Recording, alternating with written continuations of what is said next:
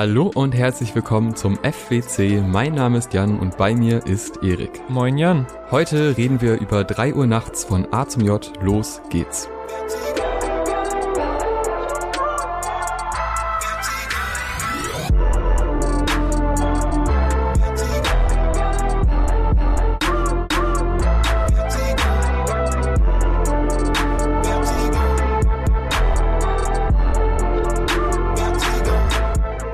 3 Uhr nachts ist das neue Album des Hamburger Rappers und Produzenten A zum J, der in den letzten zehn Jahren Karriere seit seinem Debütalbum Monty einige Höhen und Tiefen durchlebt hat, die auch immer wieder in seiner Musik thematisiert wurden, aber vermutlich, stelle ich jetzt schon mal die These auf, noch nie so persönlich wie jetzt auf 3 Uhr nachts. Allen voran natürlich so der der Umgang mit Hype und so szeneinternen Vorschusslorbeeren im Vorfeld von seinem Major-Album Nix mehr egal, welches halt anschließend für keine der beteiligten Seiten so funktioniert hat, wie man sich das erhofft hatte, weshalb dann auch die Zusammenarbeit mit Universal beendet wurde und eine Phase in seinem musikalischen Schaffen eingeläutet wurde, die sehr darauf fokussiert war, mit dieser Zeit abzurechnen und so diesen DIY-Gedanken nach vorne zu stellen, dass man sich auch komplett ohne die böse Industrie in Anführungszeichen was eigenes aufbauen kann. Und das ist halt eine Phase, die quasi auch so als Teil des Album-Rollouts von 3 Uhr nachts wunderbar ähm, in seinen Twitch-Streams reflektiert und mit Zeitzeugen besprochen wurde, was, wie ich finde, weil ich mir die zum großen Teil echt reingezogen habe, sehr zur Experience dieses neuen Albums dazugehört hat und auch viele Gedanken, die jetzt auf diesem Album kommen, noch greifbarer macht irgendwie. Ich weiß auch gar nicht, ob diese Streams noch abrufbar sind. Ich glaube, die waren nur so zwei Wochen oder so auf Twitch halt im Nachhinein.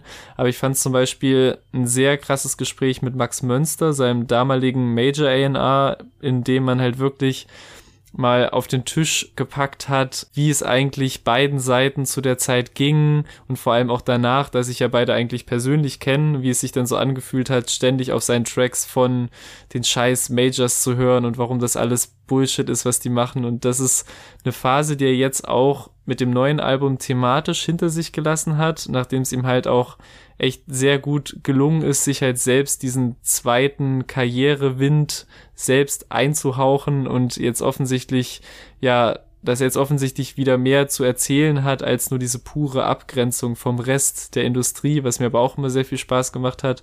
Und man muss natürlich auch sagen, dass es in seiner Musik auch vorher schon um mehr als das ging, aber mit drei Uhr nachts merkt man, glaube ich, so den inhaltlichen Shift schon sehr deutlich, vor allem als Fan, denn diese Review ist wieder so ein klassischer Fall von unserem allseits beliebten äh, Fanboy trifft auf relativ neutralen Begutachter-Reviews, was, denke ich, gerade bei diesem Album echt teilweise für sehr unterschiedliche Perspektiven sorgen könnte. Ja, du nimmst nämlich die Rolle des Fanboys ein, während ich immer kurz davor bin, richtig Fan zu werden. Also vor allem das Projekt mit äh, Lance Butters habe ich damals sehr gemocht, mhm. aber eher die Lance Butters Hälfte und einzelne Parts von A zum J. Also ich, ich mag sehr viel, was er tut. Ich mag auch Beats und der Umgang und die Idee hinter Tracks, die finde ich größtenteils gut, jetzt vor dem Album gesehen. Das ist aber nie so ganz greifbar gewesen für mich und hat mich dann oft doch so halt in dem Moment glücklich gemacht, aber mir nicht das Verlangen gegeben, das immer und immer wieder zu hören, weil irgendwie noch so eine, war so ein bisschen distanziert. Und die Hoffnung mhm. bei dem Album für mich ist, dass diese Distanz aufgehoben wird, weil du ja eben auch schon im Intro gesagt hast, diese persönliche Note, nicht nur dieses Anti-Gefühl, sondern halt auch noch eine weitere persönlichere Ebene, eine selbstreflektive Ebene, dass ich mir jetzt erhoffe und der erste Track Fall bietet mir genau diese Ebene, zusammen mit Nura, was natürlich auch ein hochkarätiges Feature ist. Denn auf Fall wird dieser Drang, Erfolg zu haben, aber auch dieses immer nach oben hinaus wollen und dann vielleicht die Umkehr, der Fall, der Misserfolg, der quasi wie so eine Gefahr über einem schwebt und auch das sich selber einschätzen auf so eine egozentrische Art, die auf dem Album auch sehr oft rauskommt, mhm. vielleicht sich zu hohe Ziele setzt und die dann eben nicht erreichen kann, das kommt für mich jetzt sehr gut rüber. Es ist ein sehr dichter Track, was die Atmosphäre angeht. Ein Track, der auch viel mit Melodie und mit Gesang spielt, was ich bei Azumiat auch sehr gerne mag. Und vor allem möchte ich hier loben, das Einbauen des Features. Denn mhm. Nura ist nur kurz da, bekommt nur so einen kurzen Auftritt, aber der wird musikalisch so prägnant umbaut und aufgebaut, dass das wirklich zu einer Gänsehaut bei mir geführt hat. Und ich mag bei A zum J diesen, diesen Anspruch an die Musik, also die größere Struktur von Songs, die wirklich auf so epische Momente hinauslaufen. Und bei Fall ist das genau so ein Start, den ich mir da erhofft habe. Und da war ich sehr hyped. Ja, mir hat er als, als Single, sage ich mal auch schon, ich weiß nicht, ob es die erste Single war, aber mit diesem äh, Performance-Video auf dieser Plattform irgendwo im Nichts hat mir das schon sehr, sehr gut gefallen. Ich mochte den Vibe direkt sehr und dieses Instant-Nachtgefühl, was bei ihm schon immer sehr präsent war, aber ich finde auf drei Uhr nachts und insbesondere auf dem Track füllt er dieses Gefühl auch ähm, mehr mit Inhalt als auf vorigen Releases, also was genau er fühlt, was ihn so fühlen lässt, was die Nacht auch in Bezug auf seine Beziehung bedeutet, wie diese dadurch belastet wird, auch durch seine Künstler Ego-Geschichten, aber wie wichtig ihm auch die Nacht kreativ zu sein scheint. Also, dass er diese Nächte allein im Studio brauchte, um genau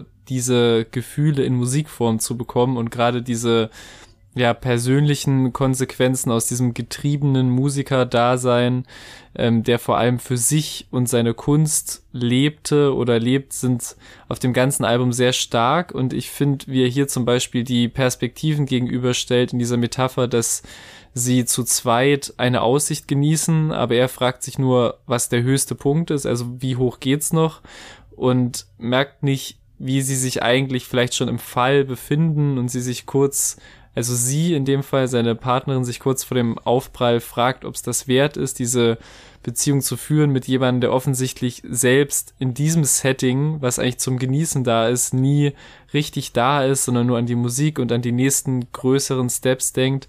Das ist sehr toll beschrieben, wie ich finde, und auch allein, weil du eben in der Einleitung andere also den Fall anders umschrieben hast, und es ist aber der gleiche Fall oder eine andere Perspektive des gleichen Falls, finde ich sehr, sehr gut gelöst und auch ein tolles Instrumente produziert von Lev und ihm, äh, das komplett ohne Drums auskommt und sich ständig morpht und verändert und mir bei jedem kleineren oder größeren Drop, also zum Beispiel den Momenten, in denen der Bass einsetzt, echt Gänsehaut verpasst und auch ähm, wie du schon gesagt hast, Nura ist am Ende total perfekt eingebaut. Also sie wiederholt eigentlich nur einmal die Hook und das ist aber klanglich einfach super und dass auch dem Sample, also dem Kernsample, auf dem alles basiert, so dem nochmal so eine halbe Minute Outro einfach gegönnt wird, in dem so damit rumgespielt wird und so diesen wabernden Effekt gibt und das wird halt auch noch häufiger auf dem Album passieren, dass halt Azmiot auch als Produzent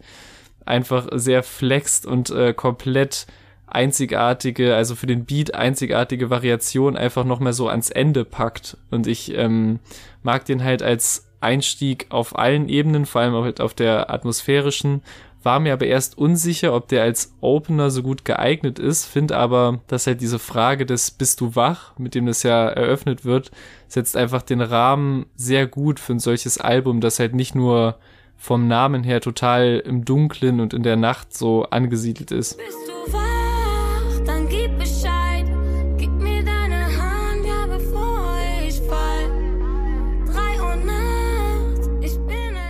Ja, zur Frage der Platzierung. Ich finde, der ist an sich sehr gut platziert. Er wird vielleicht aber ein bisschen dadurch verwässert, dass jetzt eine kleine Schiene an Bängern kommt, die mhm. so ein mhm. ganz anderes Gefühl vermitteln. Ja. Denn Track 2, Energie, ist wirklich so das klassische Banger-Gefühl. Sehr viel gute Laune wird vermittelt. Es gibt einfach zu viel gute Energie, dass das natürlich nur eine Seite der Medaille ist und man auch später andere hört. Das, ja, sollte jetzt auch schon gesagt sein. Trotzdem basiert der Track wirklich auf so einem positiven Gefühl, mit dem ich nicht so ganz klar komme, weil ich das zwar in den Strophen sehr fühle und ich mag sowohl Betonung als auch die Bilder, so Moshpit sieht wie Sport aus, das sind jetzt keine unfassbar krassen Lines, aber die vermitteln so ein, so ein Ekstasegefühl und so ein Ich hab's geschafft Gefühl. Und das soll dieser Track ja auch zum Großteil übermitteln, aber trotzdem gerade was die Hook angeht, ist das dann doch sehr blass und da habe ich so ein bisschen das Problem, was ich halt jetzt schon öfter mit A zum J hatte,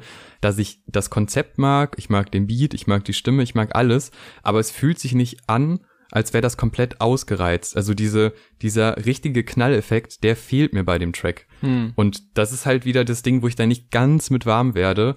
Und vor allem halt nach Fall, der für mich dann alles richtig gemacht hat auf der völlig anderen Seite ja. des musikalischen Spektrums, finde ich hier dann wieder so ein bisschen zu low dafür, dass das so ein harter Banger sein soll. Mm, ja, ich verstehe, glaube ich, was du meinst. Ich habe den halt sehr stark aus so einem Live-Setting irgendwie wahrgenommen, weil da ja auch häufig drüber geredet wird auf dem Track selbst, weil A zum J für mich einfach ein sehr starker Live-Act ist und aber auch vor allem einer der wenigen Künstler, von dem ich halt nach der Konzert Experience erst richtig Fan geworden bin, weil häufig ist es ja so, dass man erst schon richtig Fan ist oder sein muss, bevor man sich überhaupt ein Ticket kauft und dann werden eben quasi die Live-Erwartungen erfüllt oder nicht. Und bei ihm war es aber so, dass ich die Musik mochte, gerne gehört habe, aber mich so das Erlebnis der, der Raumtour einfach zum Ultra-Fan gemacht hat.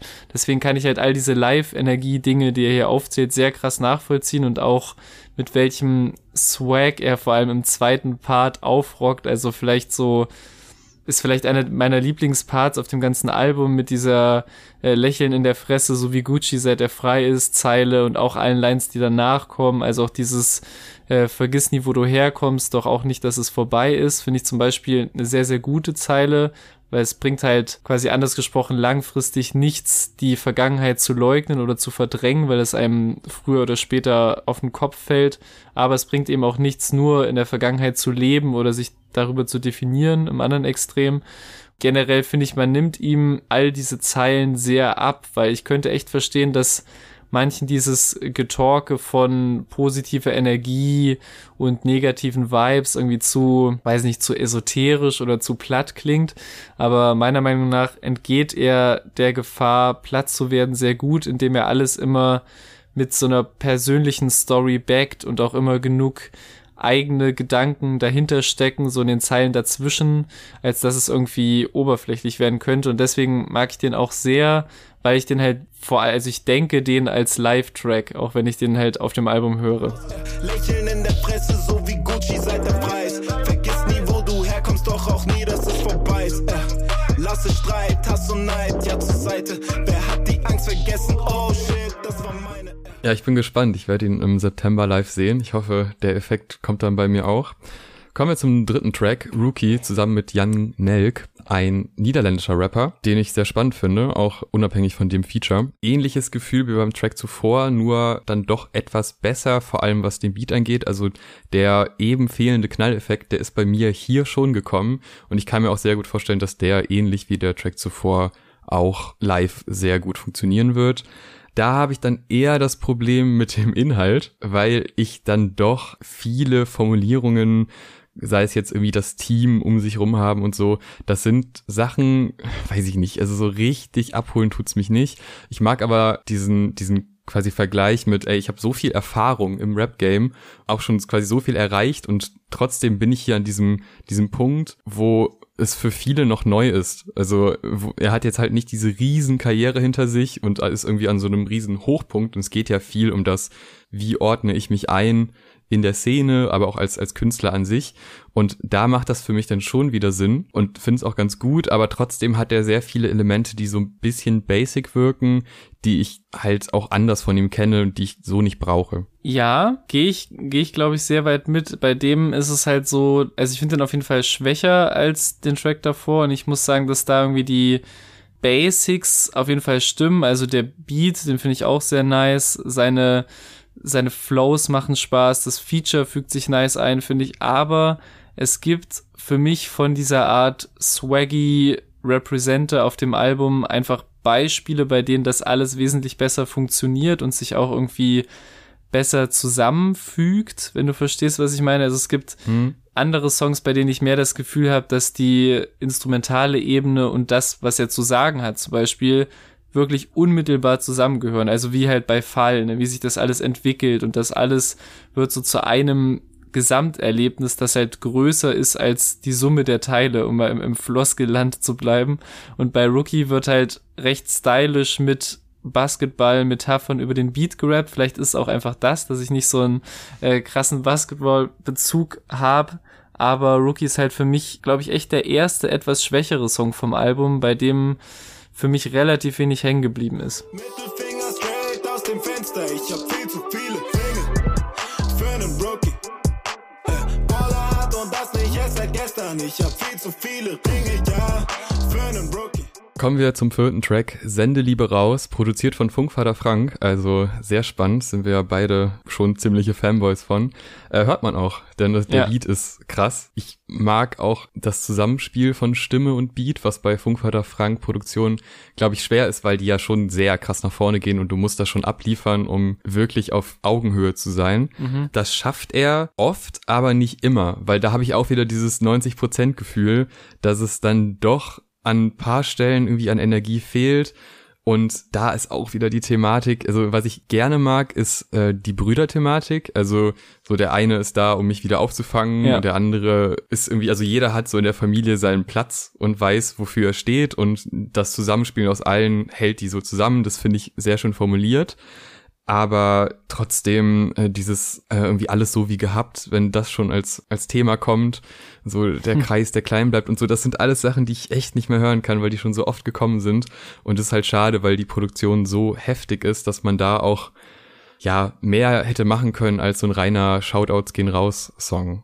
Also erst mal ein bisschen auch noch zur zur Einordnung des Titels, der äh, Sendeliebe raus. Der Name war auch der passenderweise der Name seiner Twitch-Talks, die es in den letzten Wochen und Monaten gab, was natürlich erstmal ein sehr geeigneter Name für eine Stream-Reihe ist, aber halt auch sinnbildlich ist für die Momente rund um das Album, die halt nicht, also meiner Meinung nach nicht an der Oberfläche bleiben, sondern halt die Themen, die halt aufgemacht werden, auch irgendwie ja untermauern. Mhm. Also zum Beispiel finde ich, dass Gerede von kleinbleibenden Kreisen bin ich total auf deiner Seite. Geht nicht mehr, aber ich finde, das wird hier halt mit Inhalt gefüllt, also mit Gesichtern und Geschichten, mit Erinnerungen an schlechtere Zeiten, aber eben daraus resultierend engen Freundschaften und diesem Zusammengehörigkeitsgefühl und vor allem diese abschließenden Zeilen der Parts, die du auch schon erwähnt hast, also dass der eine Scheiße baut und der andere regelt die für den, der eine sorgt dafür, dass sich abhebt, der andere bringt mich wieder auf den Boden, was halt einfach zeigt, dass man eben die unterschiedlichsten Leute in seinem Freundeskreis haben kann und manchmal auch braucht. Also gerade dieses letzte Beispiel mit dem Abheben und auf dem Boden bleiben finde ich halt sehr nachvollziehbar, weil du halt nicht mit allen auf äh, Turn-up, wir feiern uns selbst Level connecten kannst, weil auch eventuell manche einfach in unterschiedlichen Situationen oder Lebensabschnitten sind.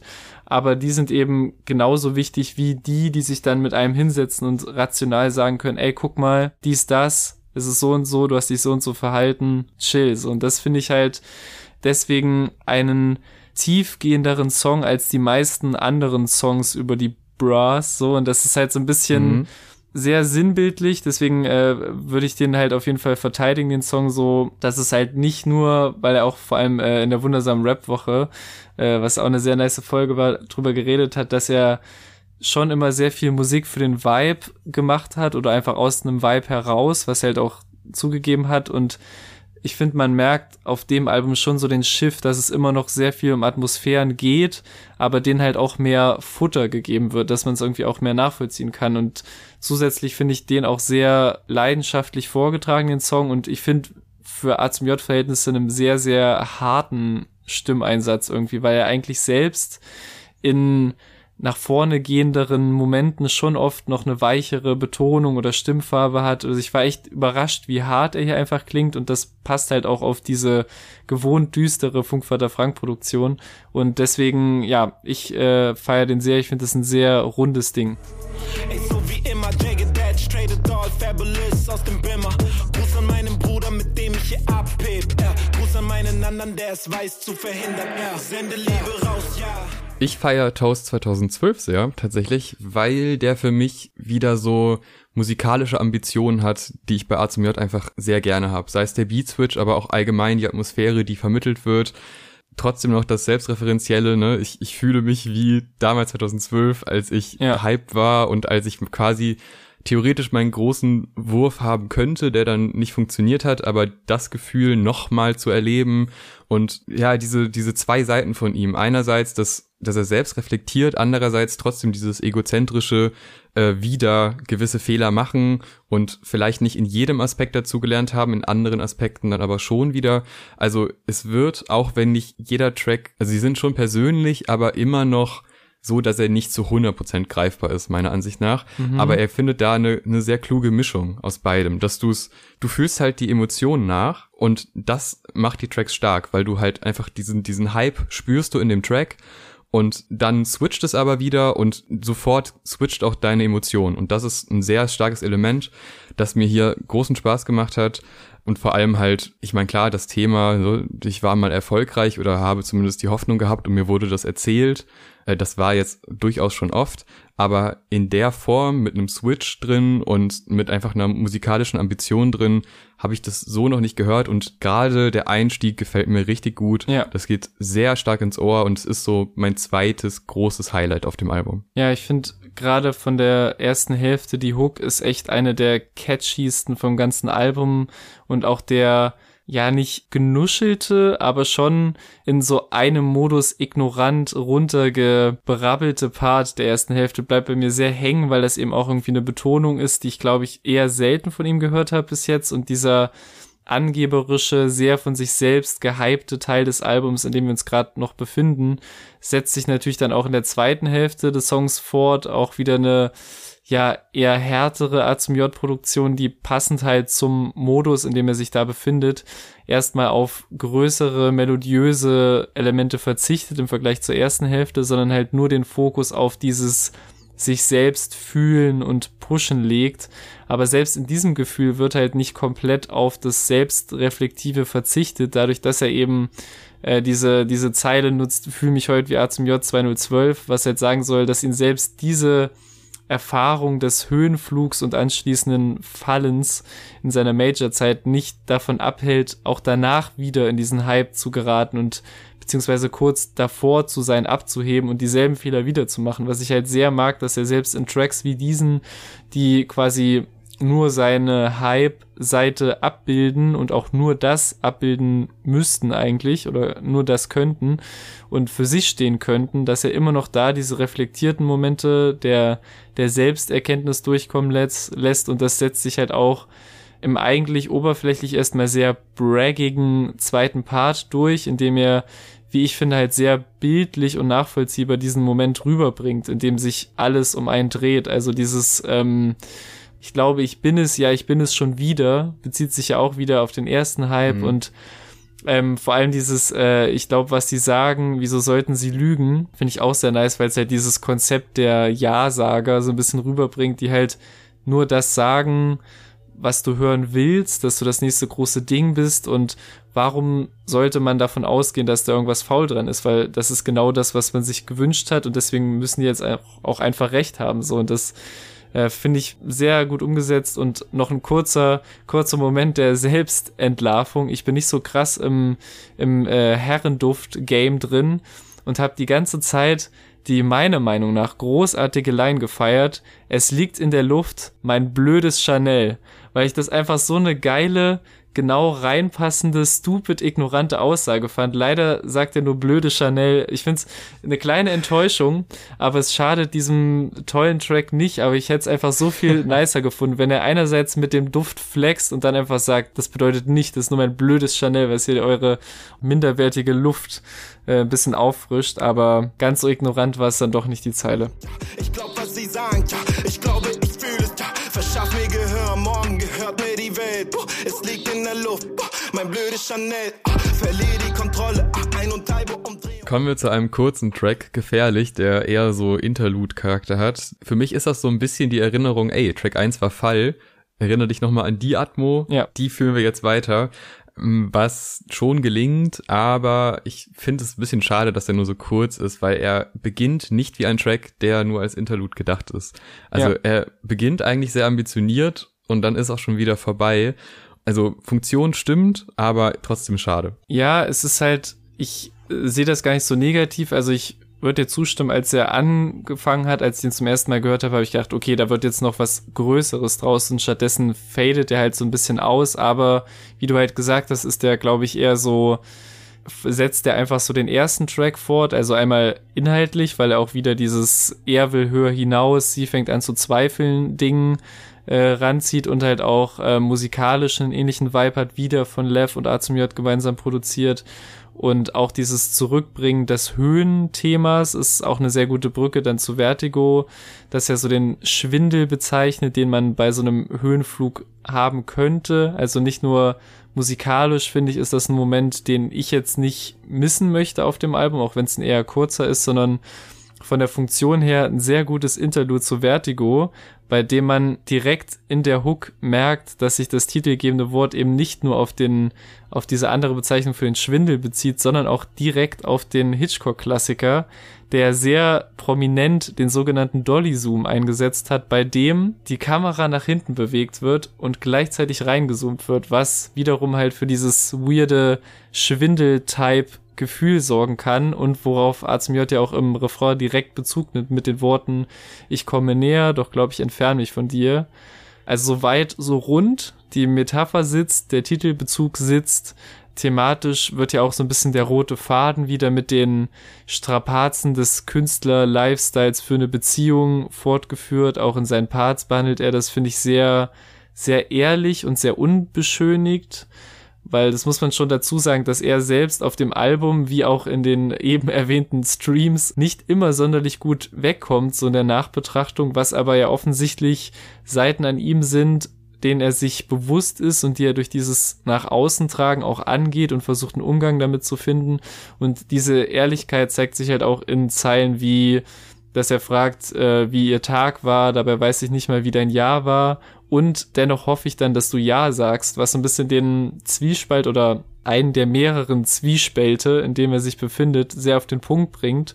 Und das halt eigentlich eher untermalt von einem sehr zurückgelehnten, low-key Beat, der aber dann halt gegen Ende des Songs noch mal so eine krasse Entwicklung durchmacht, was einer meiner Lieblingsmomente des ganzen Albums ist und eines dieser Outros, was ich eben schon angeteased hatte, die ich halt sehr feiere, bei denen ich aber fast ein bisschen sauer bin, dass auf den nicht noch mehr so ein heißer 16er gedroppt wurde.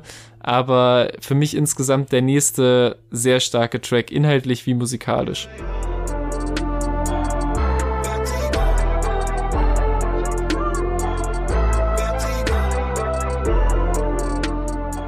Also erstmal große Zustimmung und äh, danke für die Erklärung. Es ist so, dass ich jetzt ganz zum Ende hast du was gesagt, was ich nicht so sehe. Äh, ich finde nicht, dass man da noch hätte drüber rappen sollen. Es ist genau richtig, dass man dem Instrumental da Platz gibt, weil das eben Momente sind, die wieder für mich so ein Ambitionsgefühl haben, die nicht dieses hintereinander rattern von Tracks, die alle so einem Standardmuster folgen, sondern da wird sich Zeit gegeben für musikalische Entfaltung, mhm. für so ein, es ist echt so ein, so ein Anstiegsgefühl zum Ende hin und das macht den eh schon guten Track, der ein super Bild hat, der eine Beziehung sehr ausführlich beschreibt und erstmal sehr ehrlich, aber auch trotzdem noch diese, diese verbundene Hoffnung rüberbringt. So, dass er merkt, ey, mein Lifestyle und unser Zusammenleben, das hakt an ganz vielen Stellen und auch wenn ich irgendwie mich probiere zu bemühen, irgendwie bin ich dann mental nicht anwesend und hänge in anderen Projekten. Trotzdem hoffe ich, dass es weitergeht und dass wir sogar quasi den nächsten Schritt des Ja-Sagens gehen. Das finde ich sehr spannend und ich finde es eh immer ganz gut, wenn Künstler von ihrem Künstlerdasein erzählen. Also vom Tourleben, wo du natürlich in verschiedensten Städten bist und halt selten da bist oder eben auch vom Produzieren, was ja dann auch später nochmal ausführlicher beschrieben wird. Also das finde ich ziemlich gut. Das Bild finde ich ziemlich gut und ich finde, das ist auch einer der stärkeren Tracks auf dem Album, da stimmt vieles. Drei Uhr nachts ist dann der nächste Track und der ist dann eher die reine Produzentenseite, sag ich mal, dieses nachts im Studio sein, dann irgendwie noch nach Hause fahren und halt, was ich da sehr gerne mag, ist einerseits seine gefühlte Euphorie in einer Welt, in der alle schlafen. Also eigentlich ist um ihn herum nur Ruhe aber er selber wird da dann aktiv und hat da da so sein Hype-Gefühl. Mhm. Und diese Diskrepanz, die gefällt mir sehr gut. aber das war's dann irgendwie auch. Also, wie, also die Idee ist geil, die Diskrepanz kommt rüber und diese, diese zwei Seiten quasi und dieses unnormale Leben, aber auf sich selbst bezogen. Und das ist ja wieder Teil dann der Egozentrik, dass du, wenn er für sich selber ist und seine Kunst macht, dann hat er halt dieses, dieses Gefühl, nach dem er eigentlich sucht.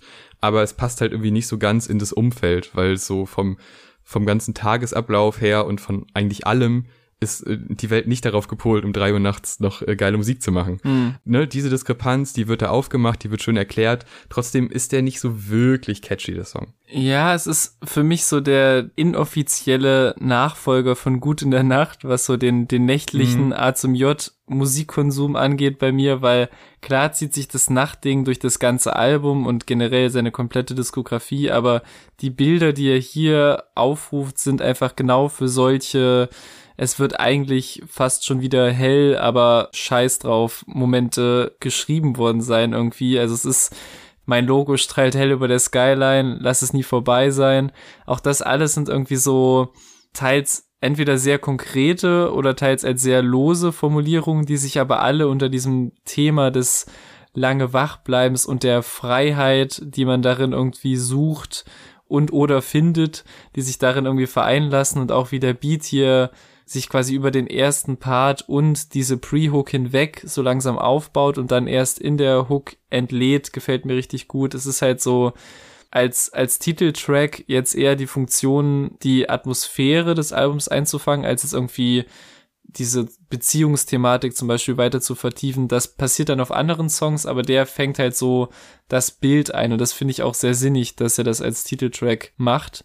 Und ja, einige der nächsten Tracks sind dann eher wieder die, die, die zu diesen Konfliktthemen weiter was sagen. Mein Logo strahlt hell über der Skyline, lass es nie vorbei sein. Immer wieder, wenn es Nacht ist, yeah, fühl mich sicher, wenn es halt. So, ich würde sagen, die nächsten zwei Tracks besprechen wir zusammen. Das ist nämlich Distanz 1 und 2. Die mhm. gehören vom Namen her, aber auch von der Soundästhetik her zusammen, auch vom Übergang her. Erstmal zum ersten Teil, da ist ein Sample, das auch schon Haiti auf Ghostmain verwendet hat. Ich habe echt lange grübeln müssen, woher ich das ah. kenne, aber das ist von Ghostmain von Haiti vom Influencer-Album. Ja.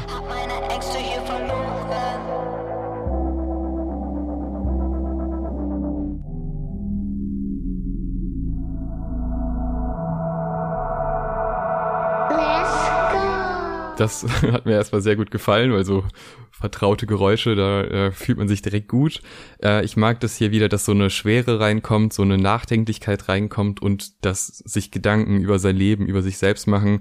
Das wird hier sehr ausführlich beschrieben und vor allem auf Distanz 2 wird das Bild zur Familie hin genauer irgendwie gestaltet und genauer erzählt, weil er ist Vater geworden und quasi seine egozentrischen Pläne haben sich verschoben. Also ne, er hatte einen Plan, aber der gilt jetzt nicht mehr und jetzt hat er einen anderen und das zwar als Familie mit Kind. Und diesen Weg, den Künstler dann macht an der Stelle, so aufzuarbeiten, finde ich sehr gelungen.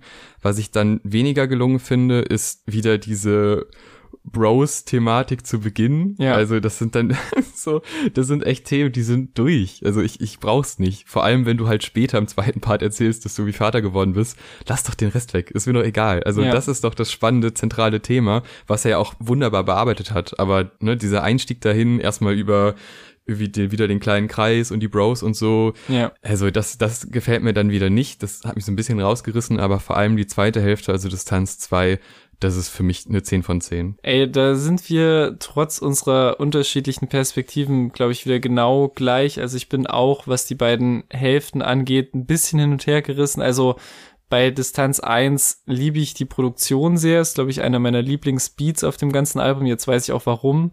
Ähm, mhm. An dieser Stelle kann man auch noch mal kurz darauf zu sprechen kommen, wie, wie sweet und auch funktional zugleich dieses Let's Go Sample von seinem Sohn ist, das er da häufig als Tag verwendet.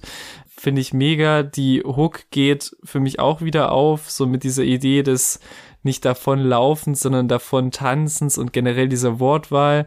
Der Part ist dann halt wieder eher flexender Natur, was mich auch anfangs total abholt.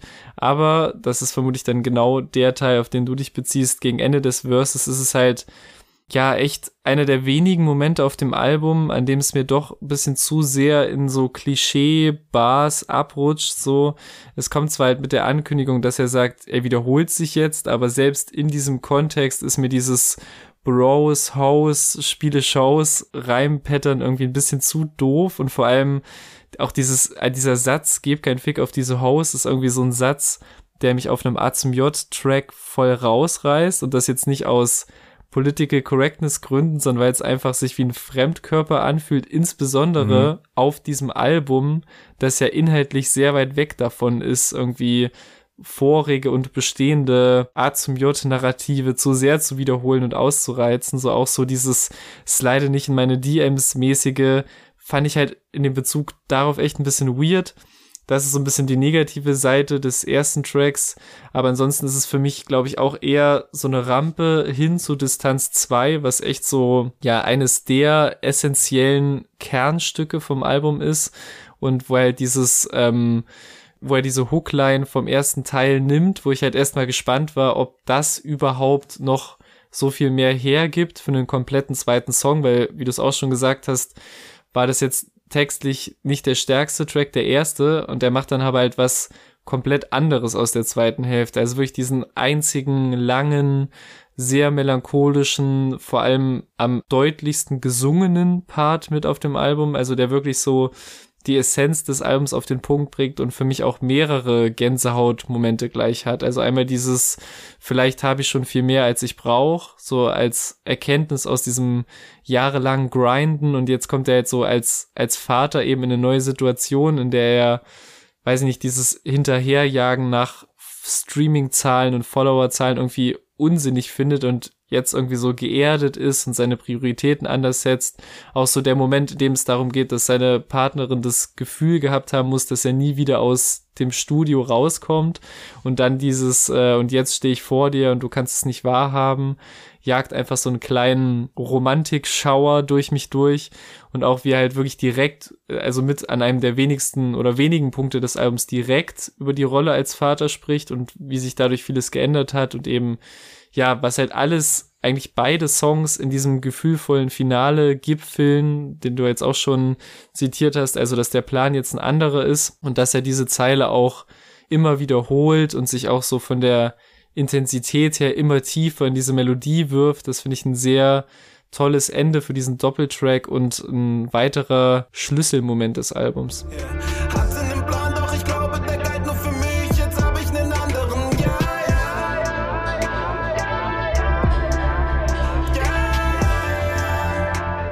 Ja, durchaus, aber bei Cook unters Bett ist es, kommt es mir so ein bisschen vor, als wäre es wieder so ein Rückfall in alte Gedanken, ja. in die ich muss alles allein machen und keiner kann mir helfen und alle wollen mir was Schlechtes, dabei bin ich doch groß und äh, man muss es nur verstehen. Er irritiert mich halt ein bisschen wegen der Positionierung, weil nach Distanz 2 hat man ja wirklich das Gefühl, okay, er hat jetzt gewisse Dinge gecheckt und die sind jetzt erstmal verankert, aber so tief dann anscheinend doch nicht verankert und ha, weiß ich nicht, es, es neigt auch zur Wiederholung, dadurch, dass halt diese Probleme immer und immer wieder aufkommen und auch mit ähnlichen Formulierungen behandelt werden.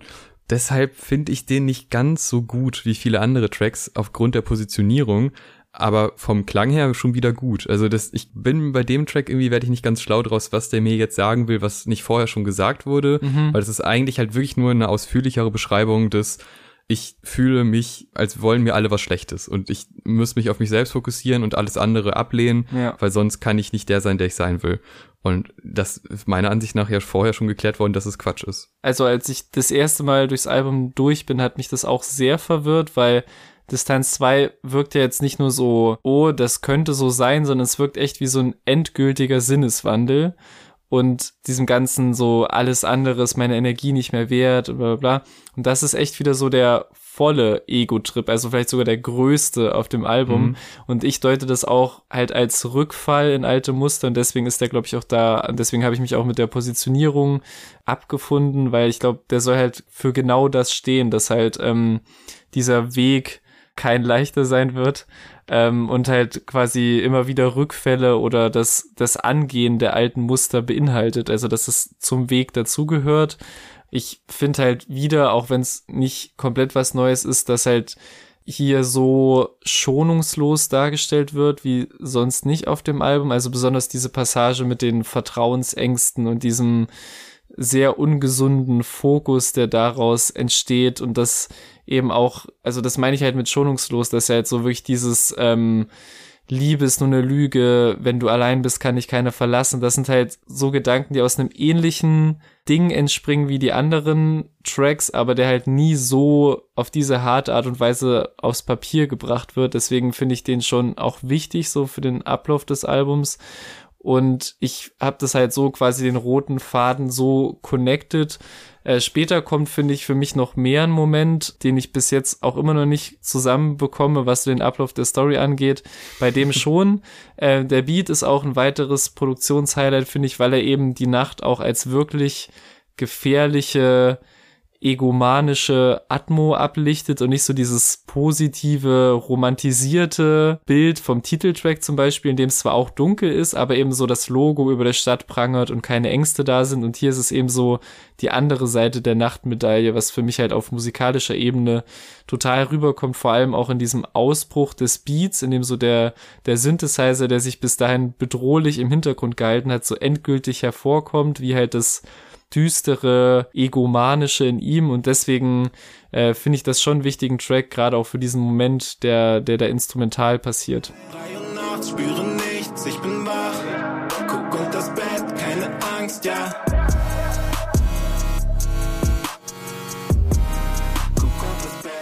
Aber ich finde es ein spannender Punkt, weil ich habe auch an der Stelle, beziehungsweise bei dem, was jetzt kommt, das Gefühl, dass man so ein bisschen den roten Faden verlieren kann, weil vorher hat sich das alles relativ organisch aufgebaut. Vielleicht ist noch das Fragezeichen bei Fall am Anfang, aber das ist ja so, um das, das Setting zu setzen, ist der ja auch wichtig.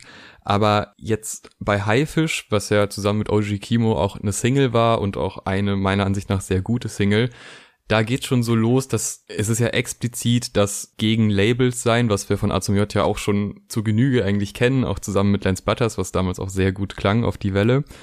Aber das ist halt eben nicht mehr dieses mit sich selber klarkommen, sondern schon wieder so ein externes Thema nehmen und da drüber rappen. Und ich finde, dass es OG Kimo besser geschafft hat, da noch so eine so eine Haltung hinzubekommen, die nicht dieses, ey, fuck, jetzt bin ich unerfolgreich gewesen, äh, ich finde euch scheiße, sondern bei OG Kimo merkt man direkt so, ey, ich will hier Geld, wenn es das hier nicht gibt, dann mache ich wieder alte Sachen und dann ist auch okay. Ja. Also da ist dieses Verhältnis und diese Abhängigkeiten werden mir bei OG Kimo mehr deutlich, dass er den cooleren Part einnimmt, während ich bei A J schon, auch wenn ich weiß, dass es eigentlich nicht so ist, aber manchmal fühlt es sich so an, so wie so der Verletzte, der halt äh, ja, eben eben nicht mehr von diesen Labels genommen wurde, weil er seinen Schuss verschossen hat und jetzt halt Hass hat. Und trotzdem finde ich es generell gut, dass man gegen diese Industrie wettert, weil es meiner Ansicht nach schon sehr viele Punkte gibt in der Musikindustrie, vor allem im Hip-Hop, die wirklich sehr fragwürdig sind und sehr komisch gelenkt werden und man das auch mittlerweile sehr offensichtlich am Endprodukt, also an der Musik sieht,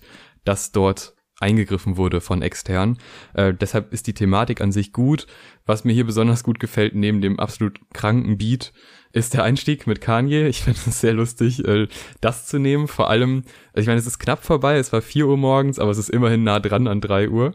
Äh, also fand ich irgendwie ganz funny, dass man das genommen hat und äh, Kimos Stimme, wie die bearbeitet wurde, wie er die einsetzt, das ist wirklich gefühlt, hört man einem Monster zu, was da rappt. Und das ist so krass. Das ist richtig stark. Also ich mag den sehr gerne. Ob der jetzt als Single ist, denn noch besser, finde ich, als im Albumkontext aber trotzdem so oder so sehr hörenswert ich finde, es passt halt ganz gut zur Storyline, dass wir eben erst wieder dieses Thema mit dem Ausbruch in alte Muster hatten, so auf persönlicher Ebene, weil mhm. halt hier dann wieder textlich quasi ins Auszeilen gegenüber der Industrie geschwenkt wird, was ja eigentlich einer der wenigen Momente auf dem Album ist, also auf diesem, wo es konkret darum geht, und äh, deswegen finde ich das, was das angeht, halt total passend, wenn man halt schon mal so vom Weg abgekommen ist, dass man hier jetzt den Song platziert, der halt inhaltlich auch auf den letzten Releases hätte sein können.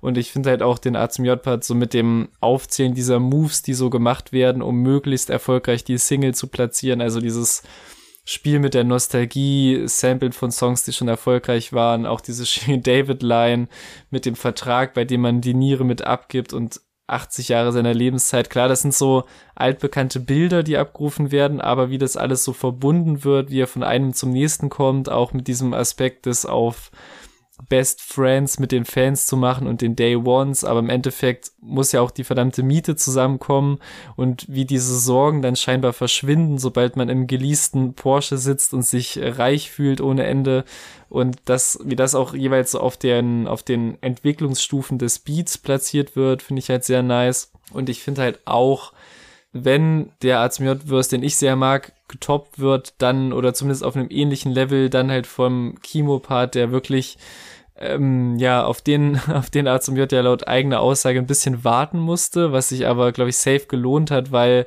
Kimo beherrscht es einfach zu einem einzigen Thema zu schreiben und sich dem auch anzupassen, aber trotzdem vermittelt er das Gefühl, man macht hier so eine Reise mit. Also von dem Geld, ich brauche nicht mehr, um zu leben, was so ein genialer Einstieg ist über diese Reize der Dinge, die mit dem Fame vermeintlich mitkommen, die Fake Friends, die nach den Jordan Collapse wieder weg sind, bis zu der Pointe, ey, wenn sich das nicht lohnt, dann raub ich wieder Wohnung aus, was einen halt genau wieder zu dieser Geld, ich brauche nicht mehr um zu leben, Sache zurückführt. Also ein sehr rundes Ding von beiden. Und um das auch noch äh, nicht unerwähnt zu lassen, äh, einem der stärksten Deutschrap-Videos des Jahres, glaube ich, bis jetzt. Also auf allen mhm. Ebenen finde ich sehr gut umgesetzt. Geld. Ich brauch nicht mehr, um zu leben. Ich wünsch dieser Rap-Scheiß, ihr gebe mir mehr als das. Doch ich schwör, ich steh jeden Tag auf und wünsch mich hielte mehr an der Szene als der Gedanke, was ich in paar Jahren auf dem Sterbebett all meine Nerven erzähle. Ja, das habe ich gesehen. Denn nächster Track hab es gesehen. Ein Track, der ziemlich tief geht, finde ich. Also der sehr persönlich wird, der sehr reflektiert wird und der halt von von seinen Erlebnissen aus der Vergangenheit. Er hat sehr viel Scheiße erlebt, er hat äh, schwere Zeiten gehabt und kann die einordnen und kann darauf basierend Ratschläge geben zu einem guten Freund, zu wem auch immer, zum Zuhörer so gesehen auch äh, und das halt verarbeitet in Musik. Und ich finde, ist klar, es gibt sehr viele persönliche Momente auf dem Album, aber hier kommt bei mir schon rüber, dass, also man spürt, dass da Lebenserfahrung in dem Track steckt. Und das finde ich sehr angenehm, weil es sofort auch durch die Soundästhetik, vor allem die Drums, die da ja so präsent den Takt vorgeben und fast sich fast so einen kleinen Kampf haben mit dem Rest des Tracks, mhm. aber dadurch irgendwie so präsent und so vorne sind. Das äh, finde ich clever umgesetzt, weil das nochmal diese, diese Schwere des Tracks nochmal verdeutlicht. Ich mag den sehr gerne, weil er eben so einen Faktor dieser Lebenserfahrung mit einbezieht, den, der vorher konnte man ihn vielleicht mal raushören, aber der wurde jetzt nochmal richtig fokussiert und das finde ich sehr gut. Ich finde, das Faszinierende an dem Song ist, dass der relativ allgemein anfängt und sich so um dieses Hinterherjagen hinter dem großen Traum auseinandersetzt, was er nicht nur oberflächlich macht, sondern wo er für wirklich gute Bilder findet. Also auch dieses nur noch so und so viel Meter, dann bist du da und im Endeffekt laufen da in diese Industrie jetzt als Beispiel wenn man rauszoomt, einfach unendlich viele Leute im Kreis, während sie aus ihrer Sicht das Gefühl haben, ja so kurz vor dem Ziel zu sein und nur noch das Stück gehen zu müssen. Und das fand ich sehr nice. Und dann geht's halt dann immer mehr um die negativen Folgen des Lifestyles, sei es die eigene körperliche und mentale Gesundheit, die man vernachlässigt oder auch die Kontakte zur Familie und Freunden. Also dieses, ähm, ich hoffe, du weißt, dass die Nummern, die du wegdrückst, Familie sind. Eins der nächsten wichtigen Zitate vom Album und generell finde ich, nimmt man da auf angenehme Art und Weise viele mit, die eben nicht so T-Shirt Glückskeks mäßig klingen, sondern eben aus einer ehrlichen Position kommen. Und dieser Hinweis auf die Vergänglichkeit von allem gipfelt dann in der Erwähnung oder Widmung an den verstorbenen Musiker Sam, der eng mit ihm befreundet war und wo man das ganze Album immer wieder das Gefühl bekommt, dass dieser Verlust ein sehr einschneidendes Erlebnis auf dem Weg zu diesem Sinneswandel war. Also es ist ein auch wieder ein sehr wichtiger Track zum Verstehen dieses Albums und je häufiger ich das sage bei unterschiedlichen Songs, desto mehr komme ich so zu dem Schluss, dass das Album für mich einfach sehr, sehr vollgepackt ist auf eine positive Art und ich zumindest so gut wie gar keine Filler-Tracks irgendwie finden kann. Ja, verliere dich nicht. Hoffe, du weißt, dass die Nummern, die du wegdrückst, Familie sind. Ich hab's gesehen. Ich hab's gesehen, hab's gesehen, hab's gesehen. Ja, so geht's mir eigentlich auch. Also ich habe auch nicht das Gefühl, dass es viele Filler-Tracks gibt. Ich, eventuell kommt jetzt gleich noch einer. Aber ähm, manchmal habe ich das Gefühl, ist dadurch, dass sich Themen dann doch sehr oft wiederholen, dass man den Track zwar mag, aber nicht jetzt unbedingt, also er hätte nicht sein müssen. In dem Fall jetzt aber schon, den würde ich rausnehmen.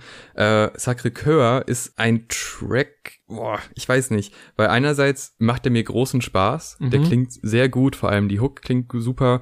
Ich komme nur mit dieser Perspektive nicht klar. Also irgendwie werde ich nicht ganz schlau daraus, ob er wirklich über jemand anderes singt, slash rappt, oder ob er sich selber meint. Mhm. Und also, ich meine, es endet ja damit, dass er quasi Dinge so sagt, ja, bald sind wir da und da, aber das habe ich jetzt schon so oft gesagt und irgendwie kommt es nie dazu und äh, du wartest darauf quasi.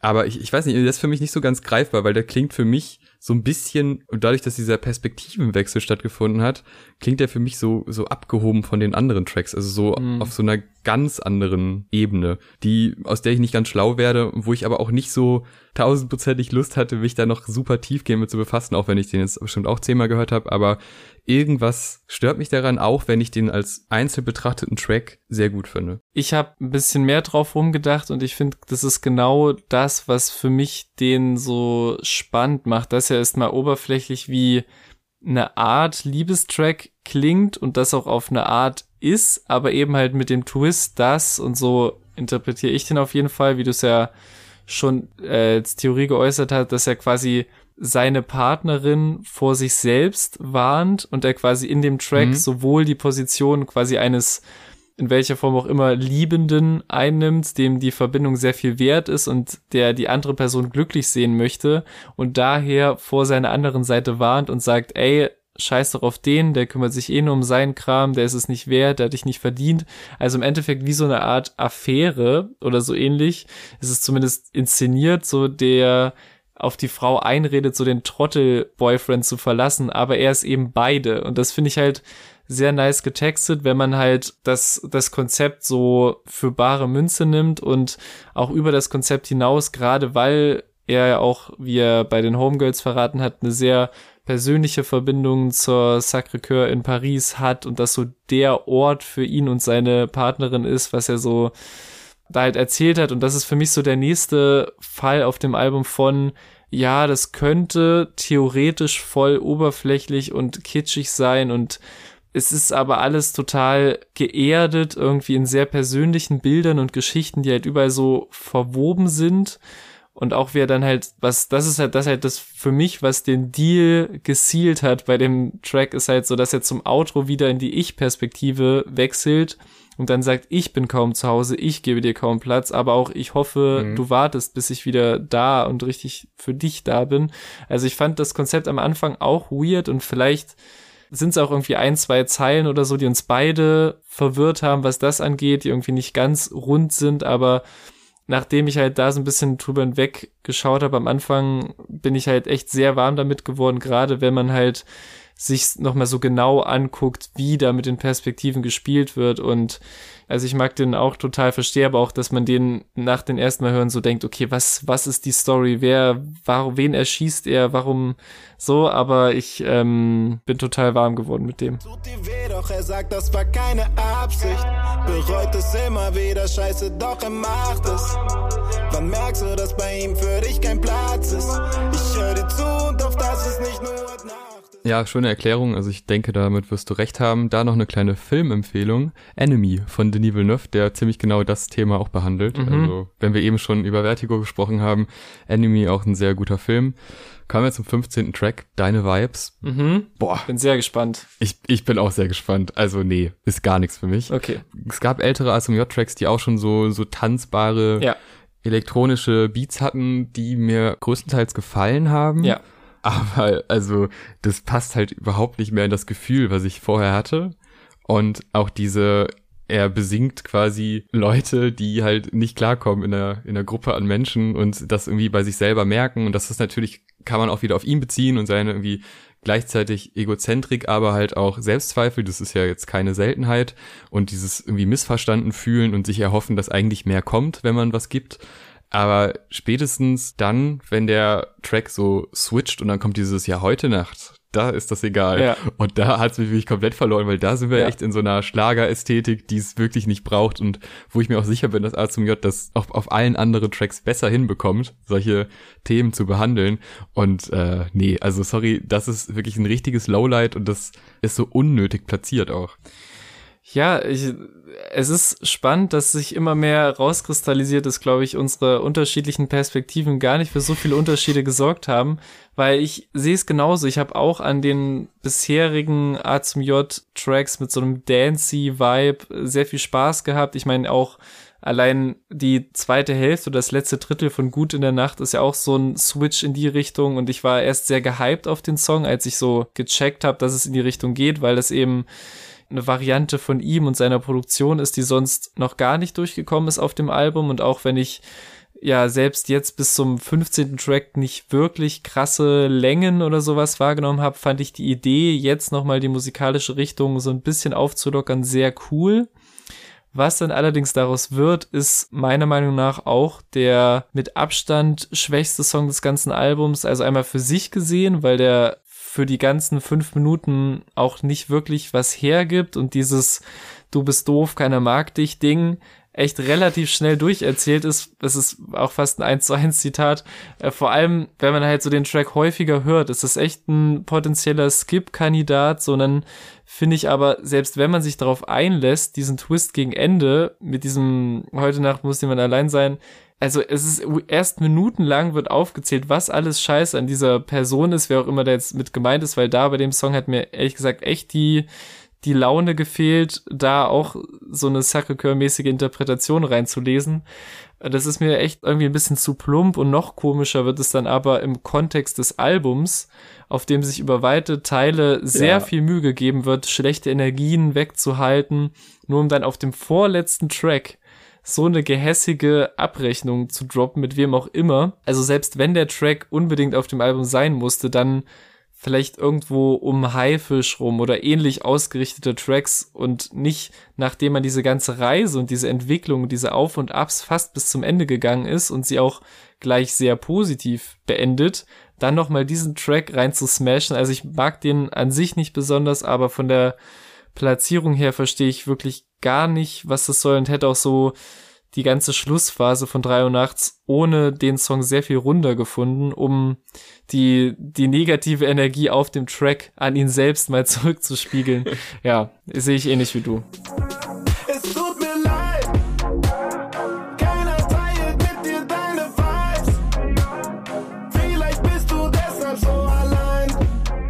Ja, dann lass uns doch lieber über einen sehr, sehr guten Abschluss des Albums reden, denn Lass uns scheinen ist ein unfassbar starker Track, der richtiges Hitpotenzial hat, aber es schafft nicht diese Radio-Hit-Formel mit wir haben keinen Inhalt, aber es klingt gut, sondern die erweitert um wir haben eine catchy Hook, die trotzdem Inhalt hat und wir haben ähm, Strophen, die persönliche Ebenen haben. Also wirklich so das, das klassische Ding, was uns beiden gefällt, dass es A gut klingt, aber B auch Inhalt hat.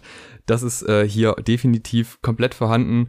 Äh, es gibt die wunderbare Spielerei, dass einfach das Tempo irgendwann erhöht wird, was ein super guter Effekt ist, weil eh schon dieses positive Gefühl sich ja aufbaut über den kompletten Track. Ja. Und durch diese Tempoerhöhung wird auch nochmal das Gefühl verstärkt und es wird noch schneller. Und trotzdem ist ja diese Einschränkung so, wenn genug Energie da ist, dann packen wir das jetzt und dann geht's hier positiv raus. Und Ja. das hat ja dann wieder dieses Energielevel, was ja die ganze Zeit sich schon durchzieht und ne, das schlägt mal in beide Richtungen aus, aber zum Ende hin ist es halt diese Einschätzung, ey, ne, wir, wir packen das zusammen, wir machen das und das klingt jetzt vielleicht, wenn ich das gerade erzähle, so ein bisschen so sehr esoterisch, Mhm. aber das kommt so rüber und das kommt sehr ehrlich rüber und das ist wirklich ein unfassbar starker Track. Also das ist, der hat wirklich Radioniveau, wenn Radios Tracks mit Inhalt spielen würden. Ja. das ist äh, sehr gut. Ich verstehe trotzdem die Platzierung vorher nicht. Das macht mich echt so ein bisschen traurig, weil Mhm. ich, jetzt stell dir mal vor, der wäre nicht da. Ja. Dann, dann wäre der letzte Track und das wäre ja das, das wäre das perfekte Gefühl.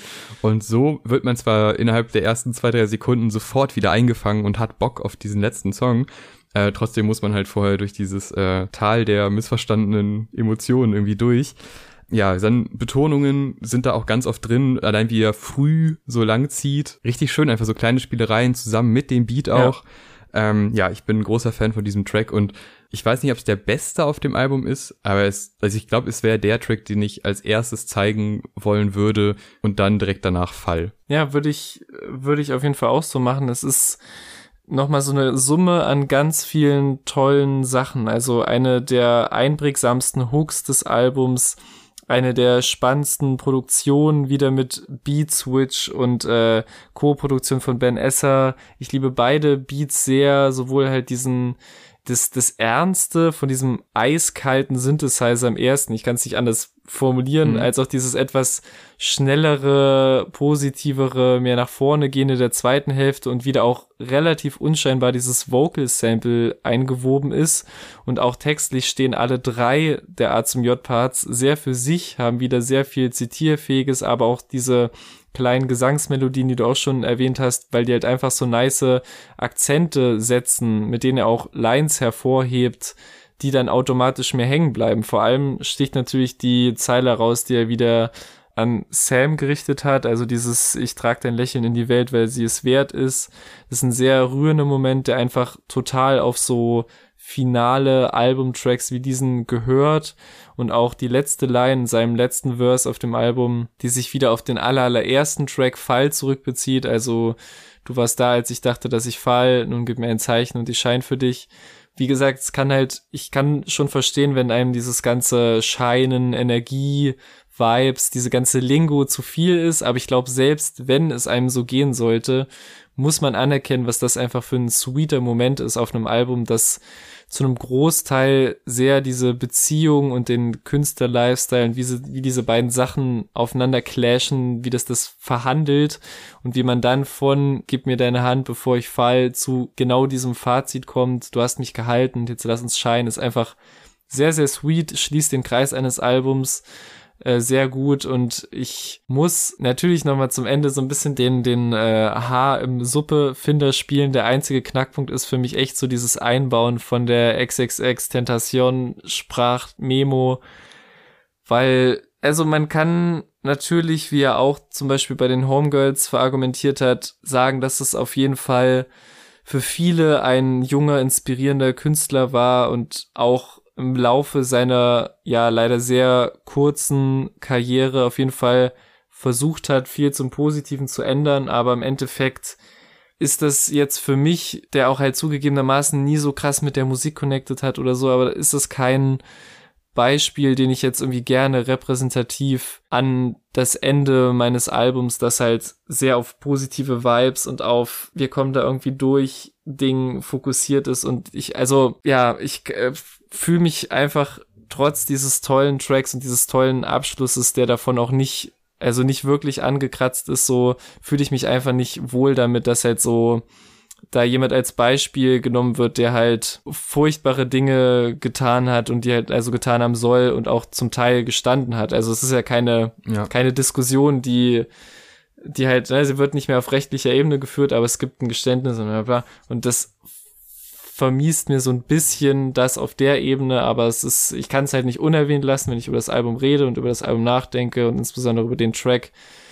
Deswegen verstehe ich es halt nicht ganz, aber also ich verstehe, warum das da ist, aber ich fühle mich nicht zu 100% wohl damit. Ja, da möchte ich auch noch mal kurz was zu sagen, weil ich das jetzt eben in meinem kleinen Hype nicht erwähnt habe. Aber ja, das hat mich auch sehr gestört und ich finde es auch wirklich deplatziert, weil eben der Künstler für das, was da erklärt wird, überhaupt nicht steht.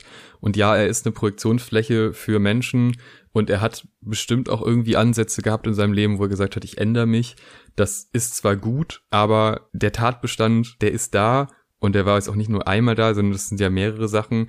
Und ich finde, dass in diesem, diesem positiven Kontext, diesen, auch diesen positiven O-Ton zu nehmen, ist schon schwierig, weil er halt, das Konstrukt hat halt keinen Platz für irgendwie Kritik an dem Künstler, sondern du hast diese, diese positive Message, du hast diesen positiven Song und das lässt eben diesen sehr schwierigen Künstler dann positiv erstrahlen. Und das ist meiner Ansicht nach falsch, gerade für so einen reflektierten Künstler wie A zum J, der eigentlich, also der ja auch an, oft an anderen Stellen sich schon, schon klug geäußert hat und da hätte ich schon mir erhofft, dass man sowas eben nicht macht. Äh, man kann da bestimmt auch Argumente für finden und ich, es macht jetzt den Track auch nicht unhörbar oder so, aber ich finde es da schon wirklich fehl am Platz und das sollte auch erwähnt werden.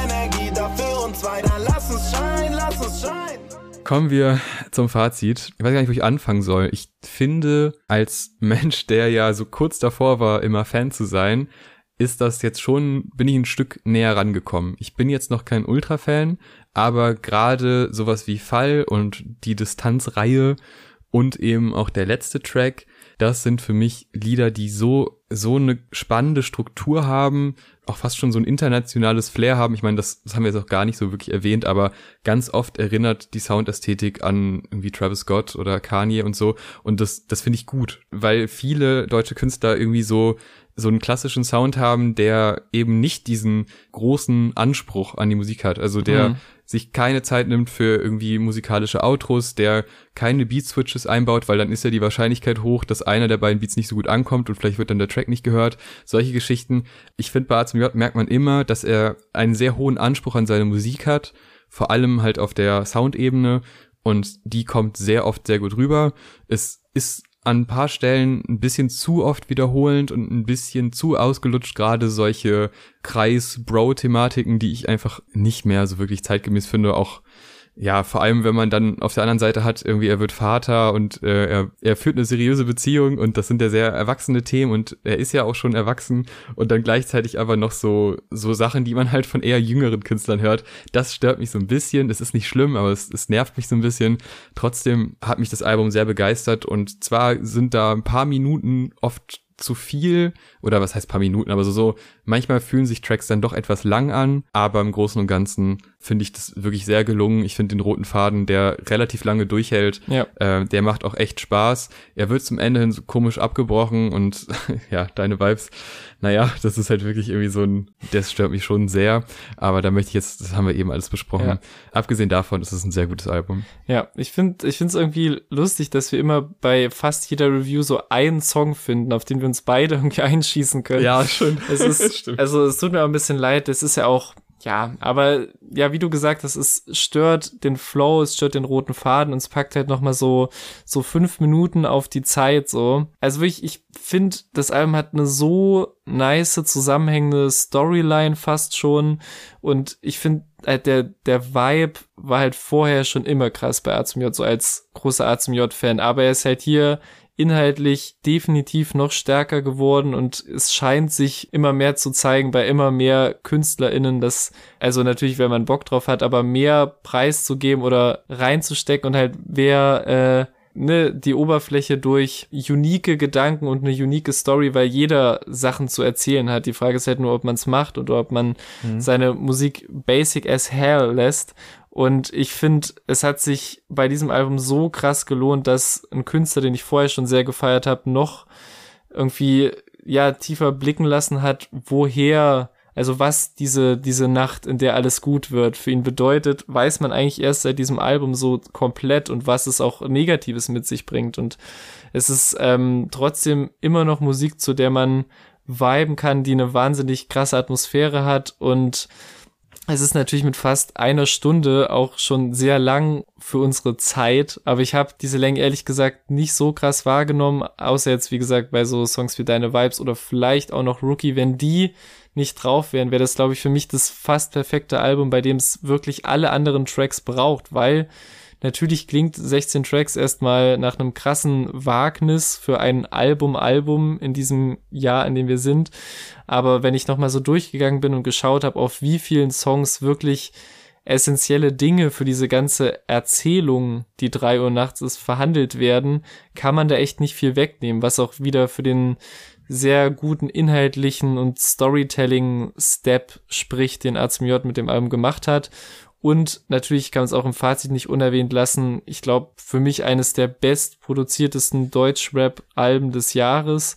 Und auch da hat er irgendwie nochmal einen Riesensprung gemacht und also ne, die Beat-Switches, die, die Switches zum Outro hin, die auslaufen nochmal über eine halbe Minute hinweg. Das Einbauen auch von Nura als dieses Feature, was also was ästhetisch total viel bringt und total fantastisch klingt, aber halt nicht so, ich weiß halt nicht, wie viele so ein Move wie das bringen, um halt einfach von einer so erfolgreichen Künstlerin eigentlich nur die Hook singen zu lassen. Weißt du, so blöd wie es auch klingt, aber es gibt dem Track so viel und das sind alles so Produzentenentscheidungen auch letzten Endes, die dem Album so viel geben Und ich meine, wenn ich äh, bestproduziertes Deutschrap-Album des Jahres sage, meine ich bis jetzt und schaue ganz besonders in Richtung Funkvater Frank und OG Kimo. Ja. Mal gucken, was da noch so kommt, aber für mich auch als aus Fansicht äh, ein sehr tolles Album, was halt wie gesagt bis auf so ein paar kleine äh, Knicke im roten Faden auch mich wieder sehr abgeholt hat. So, damit sind wir durch. Unsere Meinung haben wir jetzt sehr ausführlich kundgetan. Ihr könnt gerne einen Kommentar da lassen und schreiben, was ihr von dem Album haltet, wo ihr uns zustimmen würdet oder wo ihr sagt, das war absoluter Quatsch, deine Vibes ist der beste Song auf dem Album. Kann ja sein, Ja. Ich, ich weiß es nicht. Wir freuen uns auf jeden Fall für jede Form von Feedback und auch jede Form von Unterstützung, sei es per Like, per Review, also die klassischen Apple-Sterne. Das hilft uns immer sehr und wer uns finanziell unterstützen möchte, der kann das über PayPal tun oder über Patreon. Da ist man ab zwei Euro schon dabei und bekommt exklusiven Content, den wir immer vor den regulären Folgen aufnehmen und so ein bisschen allgemein über alles Mögliche aus der Musikwelt sprechen. Vielen, vielen Dank fürs Zuhören. Vielen Dank fürs so lange Durchhalten. Bis zum nächsten Mal. Tschüss. Tschüss.